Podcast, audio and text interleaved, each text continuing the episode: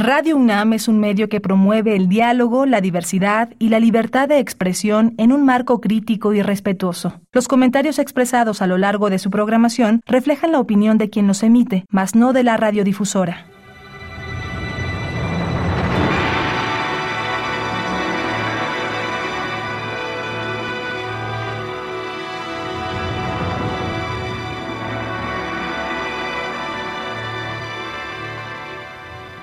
Radio Universidad Nacional Autónoma de México presenta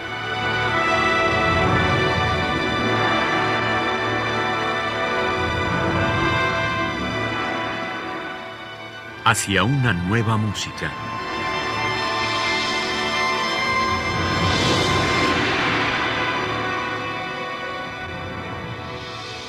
Programa a cargo de Ana Lara.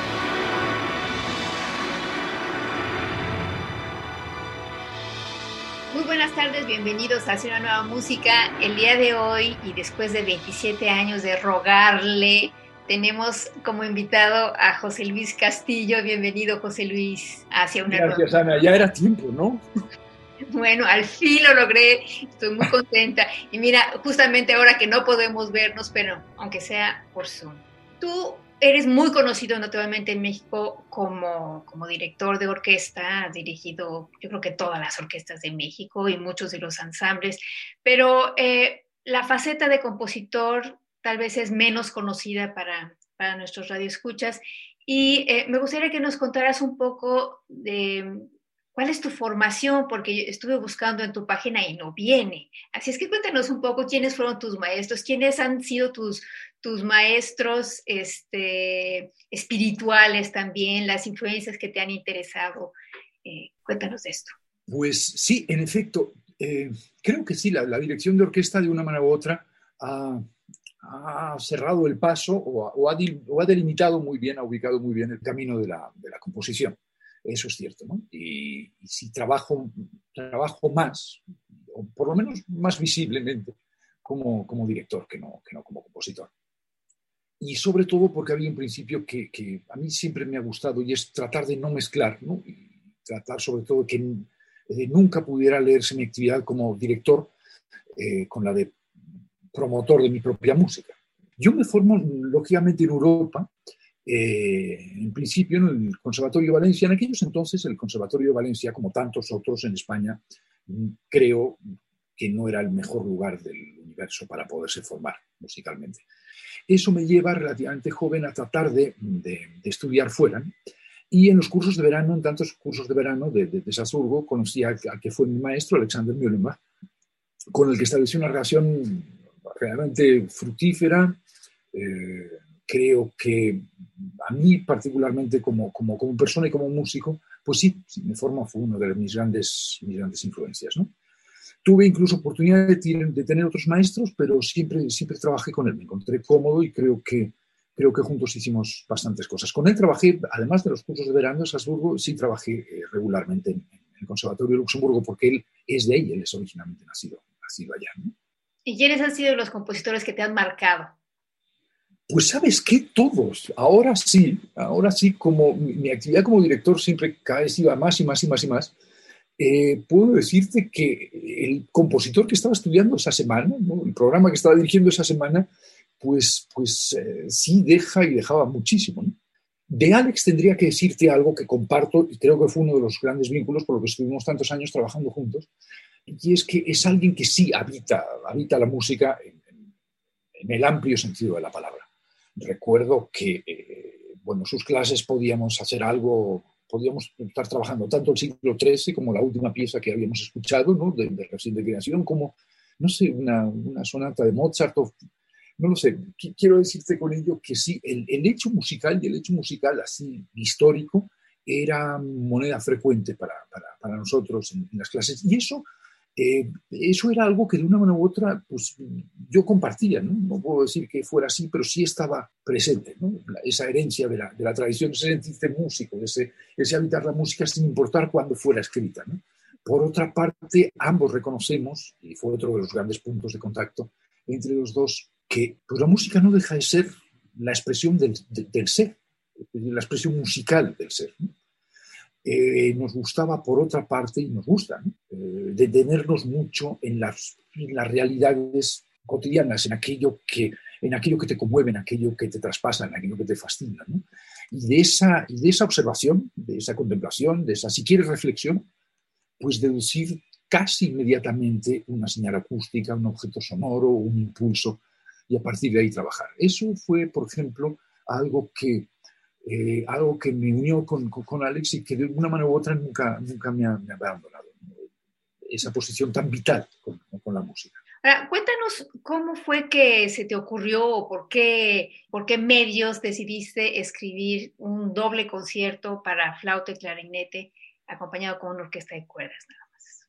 Eso fue un encargo del mismo Wolfgang Meyer, de hecho sonó el teléfono eh, me dijo que era Wolfgang Meyer, yo por supuesto no lo creía, ¿no? porque sí fue uno de los, de los grandes clarinetistas indiscutiblemente eh, europeos, por lo menos de, aquellos, de, aquellos, de aquellas generaciones.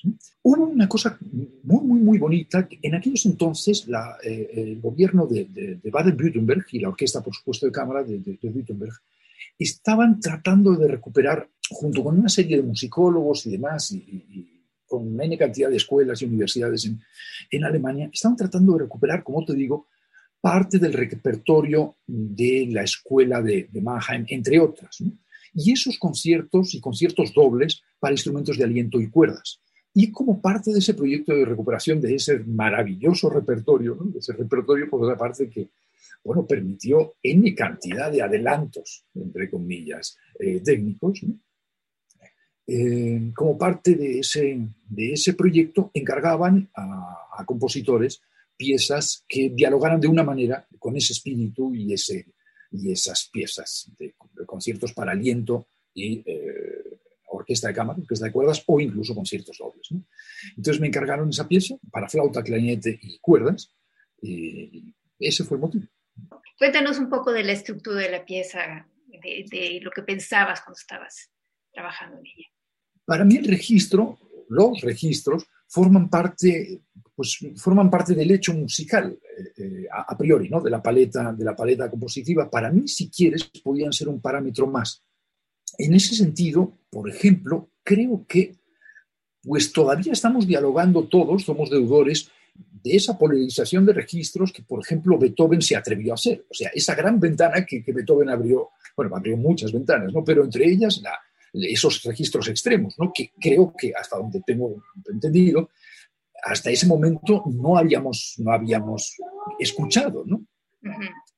Eh, es de los primeros compositores, por no, yo diría que el primero, ¿no? que se atreve a aventurarse en esos extremos y además es que no solo se establecen ambos extremos, sino que además no hay nada en registros centrales, ¿no? con lo que acústicamente es delicioso. ¿no? Entonces siempre me quedó esa, esa fascinación por los registros extremos, por tratar de, continuar el caminito de, que Beethoven en algún momento abrió, porque por otra parte, ahora sí, no solo el, no solo el viejo tópico de los extremos se tocan, sino que eh, en efecto ¿no? los extremos son al unísono lo que el unísono es a los extremos. Y justamente terminas con un unísono. Así es. Entonces es una especie de, juego, como, bien, como bien dices, de extremos, de ir del, unísono a los extremos. Definir los extremos a lo largo de la pieza es algo que también, por supuesto, es, móvil. Y por otra parte, eh, te asegura una, una, independencia de voces, ¿no? que vas a escuchar, por supuesto, a los, a los dos solistas. Por otra parte, hay algo en esa pieza que para mí fue importante en aquellos entonces, no solo en aquellos entonces, ¿no? y es, por ejemplo, eh, cómo la materia musical se asemeja, o el discurso, el devenir de la materia musical se asemeja a veces con eh, ciertos comportamientos que tienen los objetos naturales, la misma naturaleza, ¿no? los procesos naturales. En ese sentido, por ejemplo, en el Doppelkoncert lo que trabajé fue el fenómeno de las bandadas, de, las parvadas de pájaros, es decir, como organismos vivos, organismos móviles, que, eh, por ejemplo, confluyen, en este caso, por ejemplo, en unísono, se separan, se vuelven a, juntar. Y en ese sentido, eh, me gustó pensar a cada uno de los solistas, a la flauta y el clarinete, como líderes de varias parvadas que podían ser unas, pero se podían, se podían dividir, se podían juntar eh, y dialogaban unas con otras. Por eso quizás en muchos de los casos la orquesta se divide en dos. Eh, y tienen dos solistas. Por eso también es un poco el título del, concierto. En efecto, es un concierto doble, porque a veces hay dos solistas, hay, que es uno, pero eh, en la mayoría de los, de los casos son dos solistas, que son dos líderes de dos bandadas distintas de, de pájaros, digamos pájaros, por, por citar cualquier organismo móvil. Bueno, pues vamos a escuchar el Doppelkoncert de José Luis Castillo, una pieza compuesta en 1999 los intérpretes son Dagmar Becker en la flauta, Wolfgang Mayer en el clarinete, la orquesta de cámara de Gutenberg y la dirección de Jörg Ferber.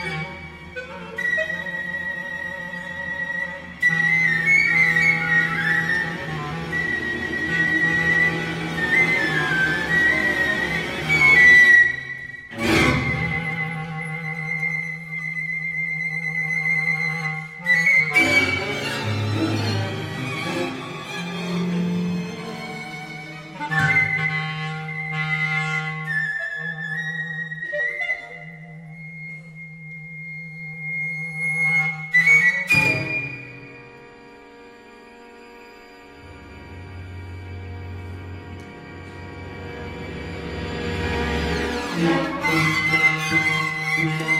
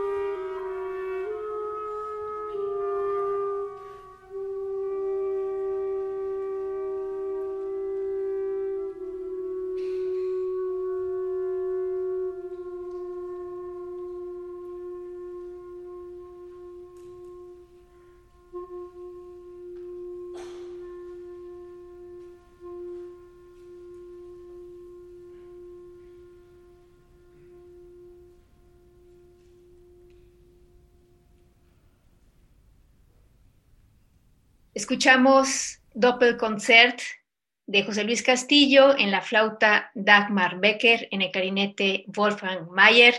Estuvo la orquesta de cámara de Gutenberg, dirigidos todos ellos por Jörg Ferber, y estamos platicando con José Luis Castillo esta tarde. Bueno, cuéntanos de este catálogo para orquesta que compusiste en 2007 pues ahí sí hay una, es de las pocas piezas que tiene, sí tiene una historia y tiene una excusa. ¿no?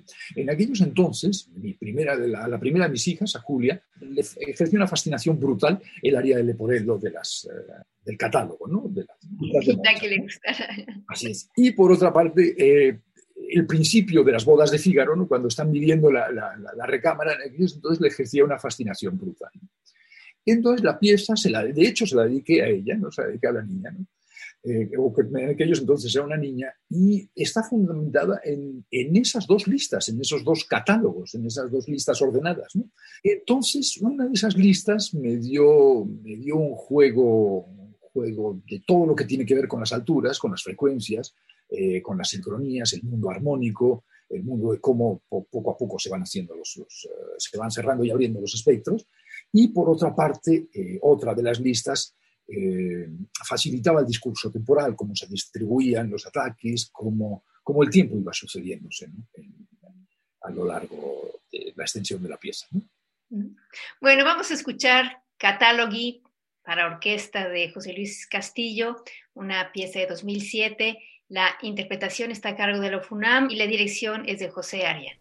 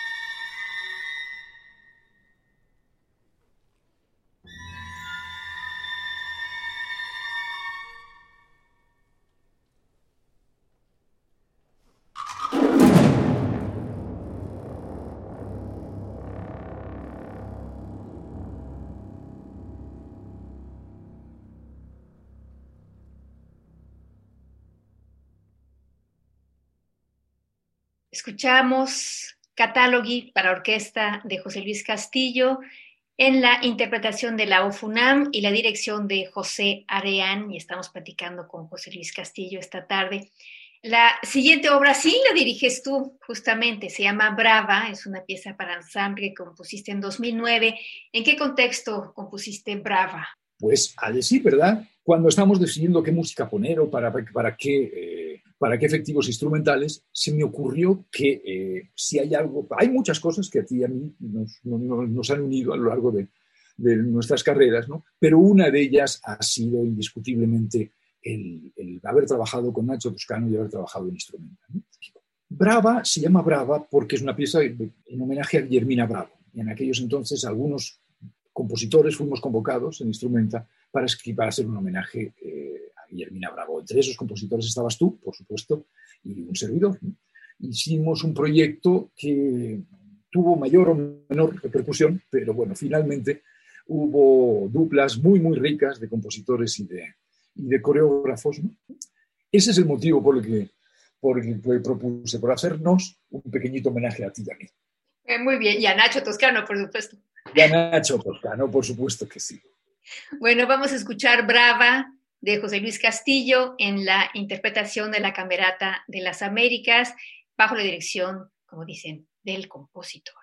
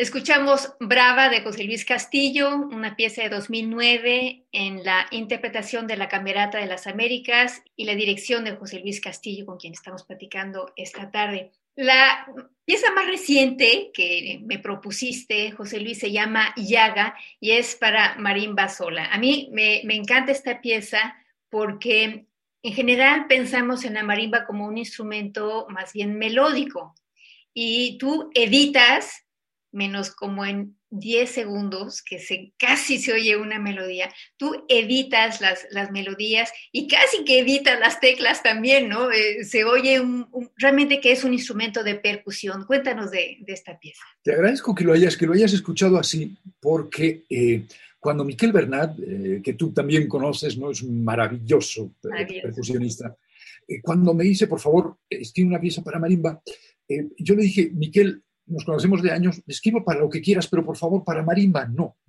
Creo que todos hay momentos en los que estamos más cercanos o menos a ciertos instrumentos y en aquel momento o no solo en aquel momento, yo desde luego no me sentía nada cercano a la marimba, como bien dices, a la marimba como tal. Sí, puedo, puedo, decirte que fue de las poquísimas veces que tenía muy claro que no quería ser. La pieza se llama Yaga, Yaga significa, Yaga con, con, Y, ¿no? Eh, significa eh, madera en, zapoteco. Entonces, eh, pues me permití, no sé si lo conseguí o no, pero una reflexión sobre, sobre la marimba como un instrumento realmente de madera, que se toca con eh, baquetas que en la mayoría de los casos eh, son de madera o por lo menos tienen grandes, eh, la, gran parte, la gran parte de, una baqueta de, marimba es de madera. La, bola ya puede ser de otros, de otros materiales, por supuesto. Con el nombre llaga, los zapotecos entienden, por supuesto, pero no solo a la madera, sino también al árbol o a la rama o a lo que está hecho de madera. ¿no? Entonces, una especie, de, como te digo, ¿no? de, reflexión acústica, ¿qué nos podía dejar esos pedacitos de madera? ¿no? Esos pedacitos que, por otra parte, tienen una historia tan rica como, como es uno de esos instrumentos que realmente eh, se ha transformado a través de las múltiples relecturas y de los países en los que, en los que ha habitado, desde, desde el África hasta, hasta bueno, ya nuestro país ya ni, lo, ni digamos. ¿no? sí me gusta también pensar y trabajar con, con, esos límites, es decir, establecer un, un, instrumento común, una zona común de resonancia, de sonido, y después cómo, cómo, nos relacionamos con ella. Hay veces que, que, nos vamos allá, pero hay otras tantas que, que, vamos a sus extremos, a sus límites. Creo que también, no solo en, no solo en música, sino también en, mi vida, la relación con el extremo, la relación con el límite, eh, la relación con la frontera, eh, con pasar de un lugar a otro es, eh, es, algo que siempre me ha preocupado y es algo que siempre me ha, me ha fascinado, puedo, decirte. ¿no? Y como te decía antes, creo que me gusta situar el sonido en el centro mismo de la, de la, de la composición, sea como hablábamos antes de los registros o sea ahora con, con, las dinámicas. Por supuesto, también es muy beethoveniano. ¿no? Es, eh, esos, esos extremos, como bien dices, ¿no? sobre todo por, el, por, los vacíos que se quedan en que se crean en el centro y de nuevo el vacío es, no deja de ser un límite al que se tiende o una frontera a la que se puede o no traspasar. Bueno, pues vamos a escuchar un fragmento, desafortunadamente no tenemos suficiente tiempo para escucharla completa, pero vamos a escuchar un fragmento de Yaga, una pieza para marimba sola escrita en 2013 por José Luis Castillo en la interpretación de Miquel Bernat.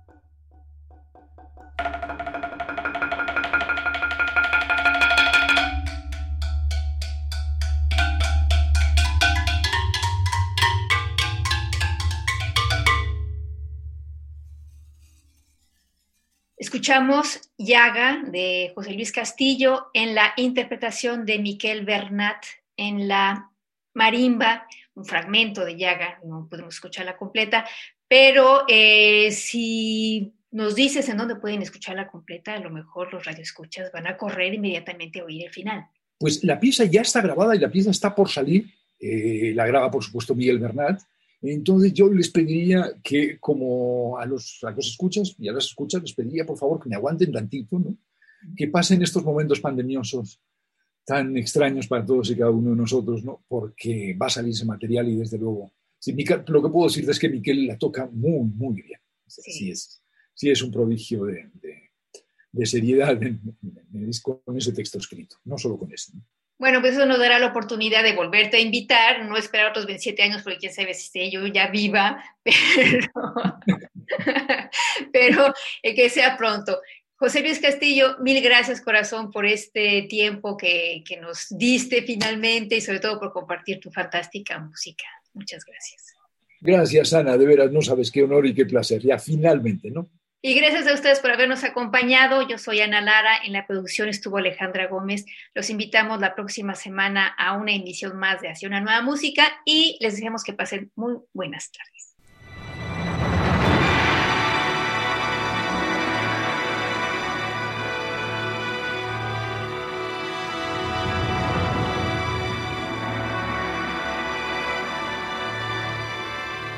Radio Universidad Nacional Autónoma de México presentó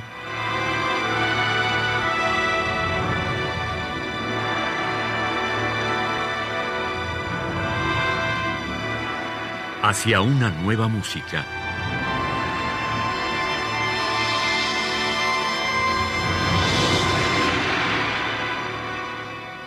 Programa a cargo de Ana Lara.